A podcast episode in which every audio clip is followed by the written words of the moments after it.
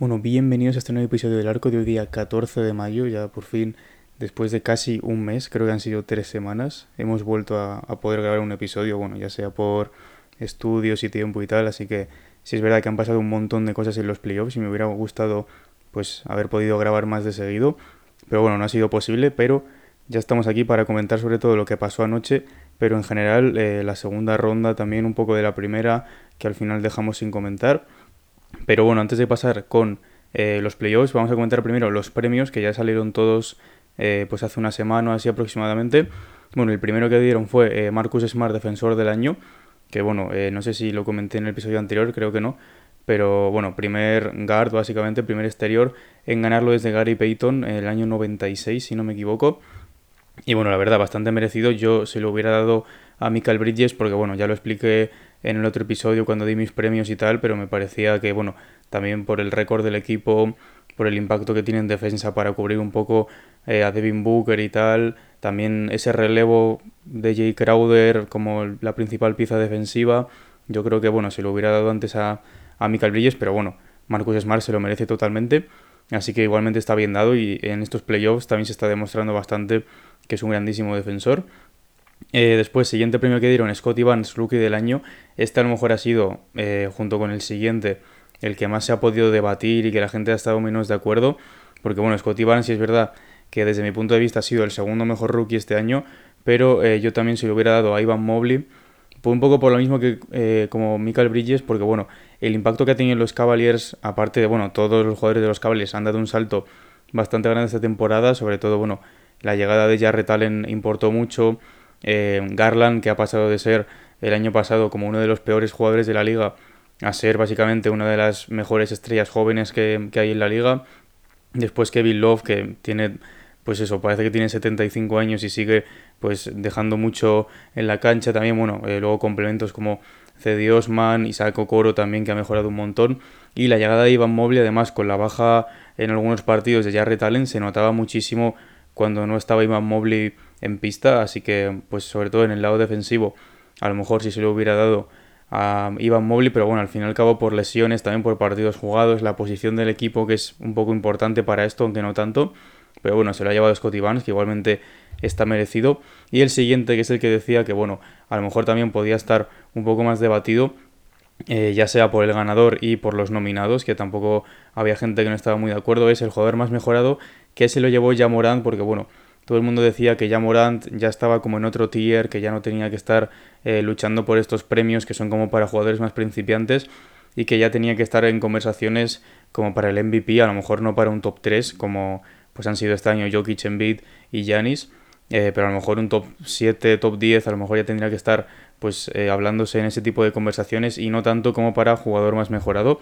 Pero bueno, se lo llevó ya Morant por delante de John T. Murray y de Darius Garland.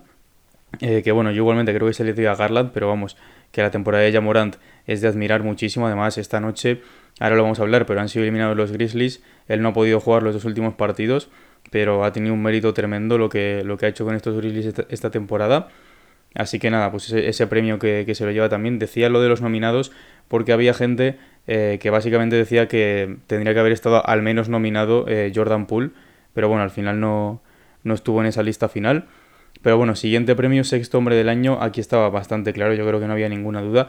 Tyler Hero ha liderado a todos los jugadores de, la liga en puntos por partido desde el banquillo, creo que es el, que más ha metido desde de la historia de la NBA desde el banquillo, así que muchísimo mérito, además Miami primeros, tiene un impacto grandísimo cuando tiene que descansar jugadores como Jimmy Butler, como PJ Tucker también, eh, que bueno, PJ Tucker en ataque está un poco más estático, pero en defensa sí que es verdad que es un jugador bastante importante. Pero eso, Hero yo creo el que menos discutido aquí. Después siguiente, entrenador del año, Monty Williams, que bueno, yo este sí que lo acerté como el de, como el de Tyler Hero. Eh, pero bueno, al fin y al cabo 64 victorias, si no me equivoco, 63 por ese rango. Eh, récord de la franquicia, también mejor récord de la NBA este año. Eh, obviamente de su conferencia también, y básicamente un equipazo. Están ahora a un partido, que ya lo comentaremos, de llegar a finales de conferencia por segundo año consecutivo. Así que bien dado también. Y el MVP, que bueno, mucha gente decía que a lo mejor Giannis se lo tenía que haber llevado, pero se habla menos porque ya tiene dos.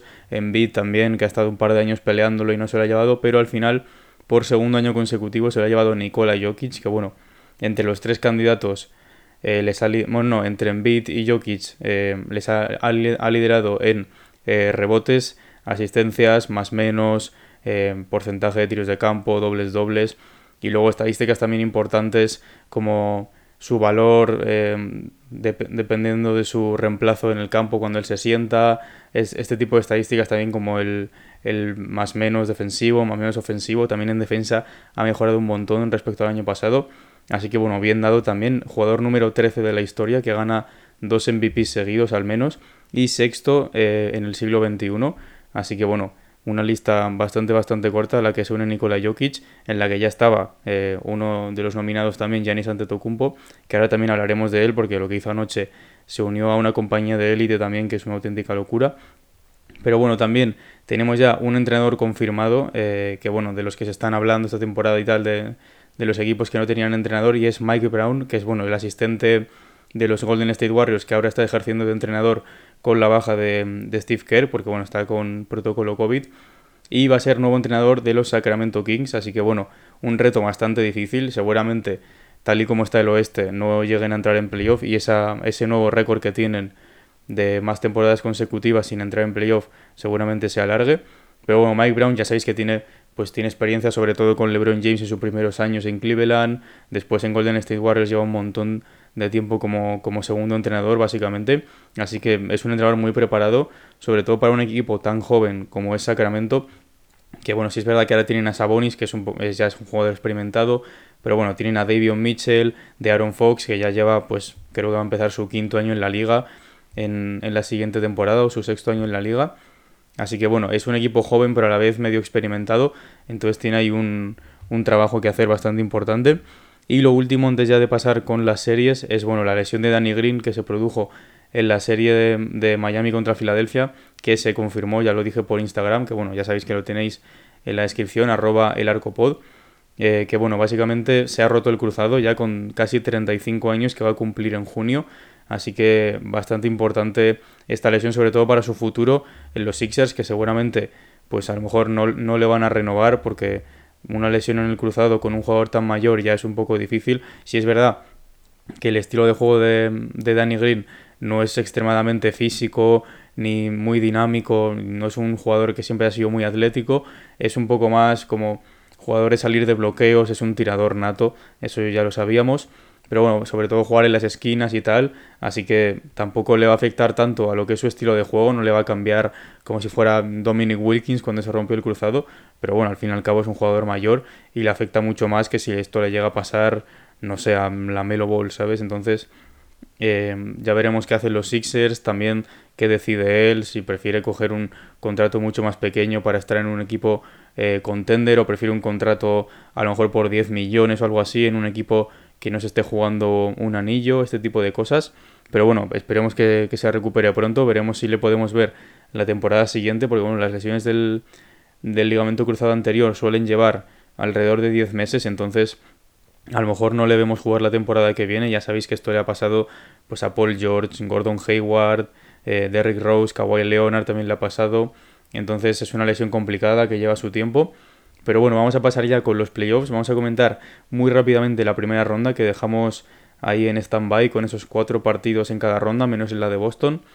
Eh, así que bueno, empezando por el oeste, pasaron los Suns como yo creo que todo el mundo esperaba. Si es verdad que los Pelicans le ganaron dos partidos, eh, además se lesionó Devin Booker, entonces había ahí como un dilema de qué podía pasar en esa serie, pero al final lo consiguieron resolver bien los Suns, sobre todo con el último partido de Chris Paul en esa serie, que fue vamos, una auténtica locura. 14 de 14 en tiros de campo.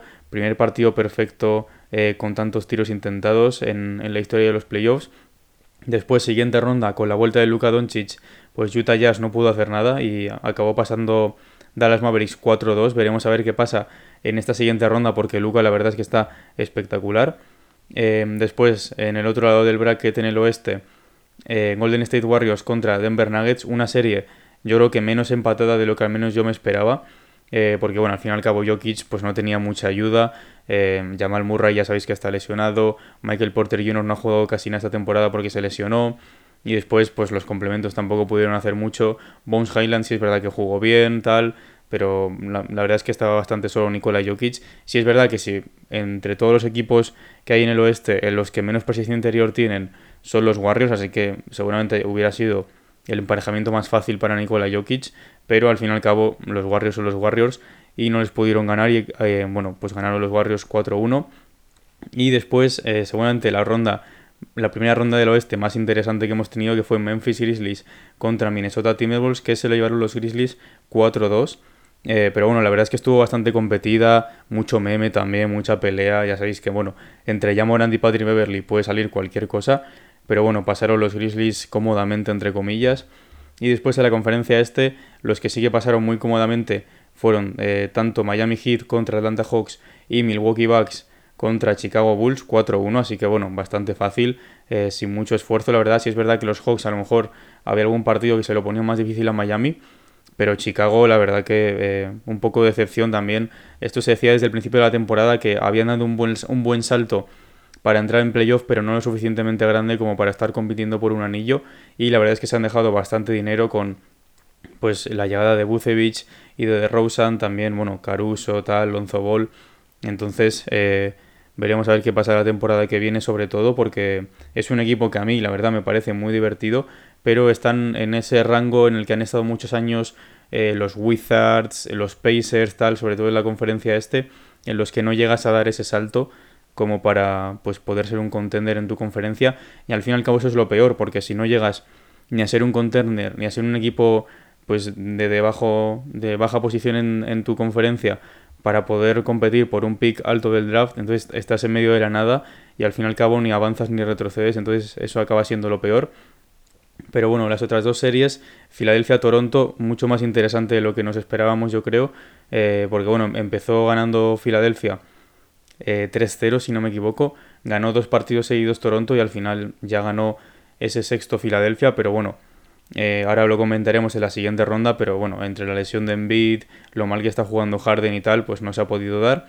Y la última ronda de la primera, de la, la última, el último emparejamiento de la primera ronda del este, básicamente eh, Boston Celtics contra Brooklyn Nets una paliza, la verdad. Yo no me esperaba esto de los Nets. Si es verdad que yo puse a Boston pasando, pero les puse en 6, si no me equivoco, pero no, fueron capaces ni de ganar un partido. Kevin Durant, yo creo que es la mejor defensa que le han hecho en toda su carrera, en lo que lleva los 15 años que lleva Kevin Durant en la NBA. Eh, Jason Tatum, alucinante.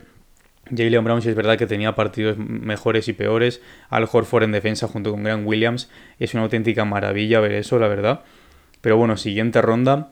Eh, Phoenix Suns contra Dallas Mavericks en el oeste. Están ahora mismo empatados 3 a 3. Veremos qué pasa. Básicamente, bueno, empezaron 2-0. Luego ganaron dos seguidos los Mavericks. El siguiente los Suns. El siguiente los Mavericks. Y así, pues Luka Doncic y compañía han forzado ese Game 7 que se va a jugar en Phoenix. Así que está bastante difícil. Eh, Chris Paul eh, ya es el jugador que más ventajas de 2-0 ha perdido en la historia de los playoffs, pero sí es verdad que el Game 7 se lo suele dar bien. Yo me acuerdo siempre de ese que juega contra los Spurs cuando están los Clippers, que mete un tiro para ganar y tal, que luego se acaba lesionando él, se lesiona Blake Griffin, entonces pues se va un poco al garete esa temporada. Eh, pero bueno, en el otro lado de la conferencia oeste, Warriors contra Grizzlies, yo puse Memphis en 7, la verdad que yo creo que si llega a estar ya Morant, a lo mejor hubieran podido forzar un séptimo partido, no sé si ganarlo, pero bueno, 4-2 al final, al fin y al cabo lo han luchado muchísimo estos Grizzlies. Eh, si es verdad que tenían un muy buen récord sin Jamorant, pero al fin y al cabo un jugador como Jamorant nunca te va a restar. Entonces, bueno, en este partido también hay que comentar, en este último partido que se ha jugado esta noche, Wiggins ha jugado genial, la verdad, 18 puntos, 11 rebotes y 3 tapones. El más menos más alto del equipo, si no me equivoco. Luego Draymond, eh, el partido que más puntos ha metido en estos playoffs. 14 eh, puntos, 16 rebotes y 8 asistencias, así que muy cerca del triple doble. Eh, después, el Game 6 Clay, que eso se dice, siempre, eh, que básicamente eh, Clay Thompson, cuando llega un sexto partido, se vuelve totalmente loco. Ya lo vimos, sobre todo en ese partido de finales de conferencia contra los Thunder en 2016, que bueno, se volvió loco y metió 11 triples, si no me equivoco. Pues en este partido 30 puntos, 8 rebotes y 3 tapones. Y luego Kevon Looney, que para mí, eh, yo creo que sin coña básicamente, fue el MVP de este partido para los Warriors, 22 rebotes, llevaba 11 en el, en el primer cuarto. Eh, la verdad que la última racha que tienen los Warriors para cerrar este partido eh, tuvo mucho impacto esos rebotes de Looney también. Creo que metió una bandeja, una liup, tal. Entonces estuvo bastante activo y muy buen partido para él. Y después en la conferencia este ya pasaron Miami Heat a finales de conferencia, eh, que bueno, después de ganar a los Sixers en seis partidos. Y eso, lo que os he dicho, pues la lesión de Embiid que hizo que se perdiera algún partido y aparte no estaba jugando al 100%, porque la máscara seguro que no es nada cómoda para jugar y aparte juegas con miedo de que te puedan dar en la cara y tal. Eh, después Jimmy Butler espectacular, Adebayo, buenísimas defensas en beat en algunos momentos. Y luego Harden, que bueno, en el último partido no tiró ni un, no, intentó ni un tiro en la segunda parte. Así que es un poco, se repite lo de lo de Simmons, que es un poco irónico, la verdad, que le hayan traspasado por Simmons y al fin y al cabo haya pasado esto. Pero bueno, Miami Heat y Golden State esperan ya en finales de conferencia. Y Boston Celtics contra Milwaukee Bucks se van al séptimo que se va a jugar en el TD Garden en Boston. Eh, así que bueno, Básicamente esta serie yo creo que la mayoría queríamos que llegara a siete partidos y seguramente era lo que iba a pasar y al final ha pasado.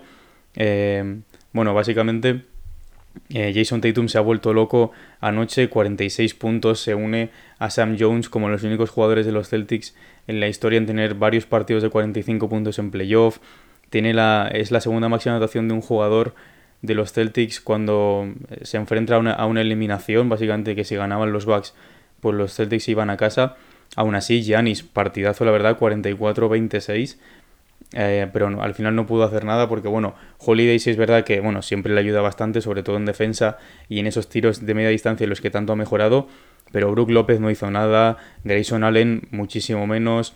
Pat Conaton sí es verdad que al final tuvo una racha buena en el último cuarto, pero al final bueno, los Celtics cerraron muy bien el partido con los triples sobre todo, que bueno, lo de los triples yo no sé por qué los Bucks siguen dejando que los Celtics tiren triples cuando ya llevan, no sé, 7 en el primer cuarto y no paran de meter y aún así les siguen dejando. Pero eso, Bobby Portis también, que suele ser muy importante, tampoco apareció, entonces pues ya ni se sentía un poco solo. Pero bueno, con ese partido de 44-26 se ha unido a Shaquille O'Neal y Will Chamberlain, que lo hizo dos veces encima, eh, como los únicos jugadores con 40 puntos, 20 rebotes y 5 asistencias en playoff. Así que bueno, partido histórico por decirlo así para Yanis, aunque sí es verdad que eh, pues se ha llevado la derrota también a casa. Entonces, eh, la verdad, yo creo que jugando en Boston, Boston se puede llevar este partido. Veremos también cómo salen de enchufados, cómo están las decisiones en ataque, sobre todo de Smart, que ya sabéis que ha estado fallando en estos últimos partidos ya ni saber eh, cómo responde, que seguro que responde bien. Eh, también cómo están los complementos, yo creo que es lo más importante para los backs, sobre todo pues eso, Conaton, Bobby Portis, Grayson Allen, que tampoco le tienes que pedir mucho a Grayson Allen, pero es que lo que hizo ayer fue bastante desastroso. Eh, después Holiday, yo creo que con que haga lo mismo que ha hecho este partido y que los demás complementos sumen un poco más, también pueden estar muy competidos. Y luego en contra Boston, Jalen Brown también a lo mejor debería tener un partido un poco mejor, sobre todo jugando en casa. Al Horford también, aunque sí es verdad que en defensa ha estado muy bien este partido, pero en ataque no, ha hecho casi nada. Después Grant Williams, igual algún triple desde la esquina y tal. Pero bueno, yo creo que va a ser un partidazo, sobre todo en el ambiente que va a haber en Boston. Y después el séptimo en Phoenix también. Eh, la verdad que puede estar bastante, bastante bien, sobre todo el, un partido entre Tim Booker y Luca, que son dos de los mejores anotadores que tenemos en la liga en un séptimo con el pabellón a reventar, encima Chris Paul también en el otro lado, así que puede estar muy muy bien, veremos qué pasa. Este partido, estos dos partidos se van a jugar el domingo, así que bueno, esta noche no habría partidos, pero eso, el domingo encima a muy buena hora el primero, que es el Celtics contra Bucks, séptimo partido a las nueve y media, y el segundo es Mavericks contra Suns a las 2, así que bueno, eh, yo creo que no os podéis perder estos partidos porque puede ser una auténtica locura. Y después las finales de conferencia, depende de quién pase. Eh, la primera, la de la conferencia este, se va a jugar el martes a las dos y media. Eh, ya, bueno, ya se sabe que se va a jugar en Miami, porque Miami ya son los que han pasado y son la primera posición de su conferencia.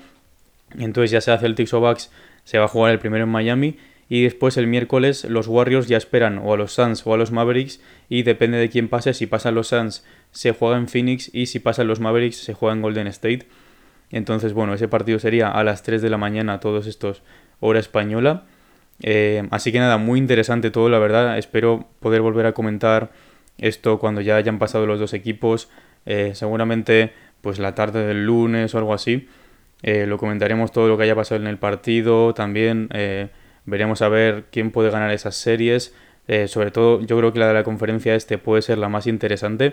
Porque Phoenix, si es verdad que como les ha costado tanto Golden State ganar a los Grizzlies eh, además sin Jamorant y tal, que tenían muy buenas rachas y no conseguían pararles. Yo creo que Phoenix se puede ajustar mucho mejor eh, que Memphis a esa, situación y al final poder ganarles y pasar a la final. Y luego en la conferencia este la verdad que puede pasar cualquier cosa. Eh, pase Boston o pase Milwaukee puede ser una seriaza. Son tres equipos muy defensivos, los de Miami, Boston y Milwaukee. Así que nada, esperemos a ver, esperemos que sean muy buenos partidos. Y nada, esto ha sido todo por hoy. Ya sabéis que bueno, tenéis eh, las redes sociales en la descripción, podéis seguirme por Spotify que ayuda mucho, valorar el podcast con 5 estrellas, Instagram arroba el arcopod, Twitter igual. Entonces nada, ya tenéis ahí todo, así que muchas gracias.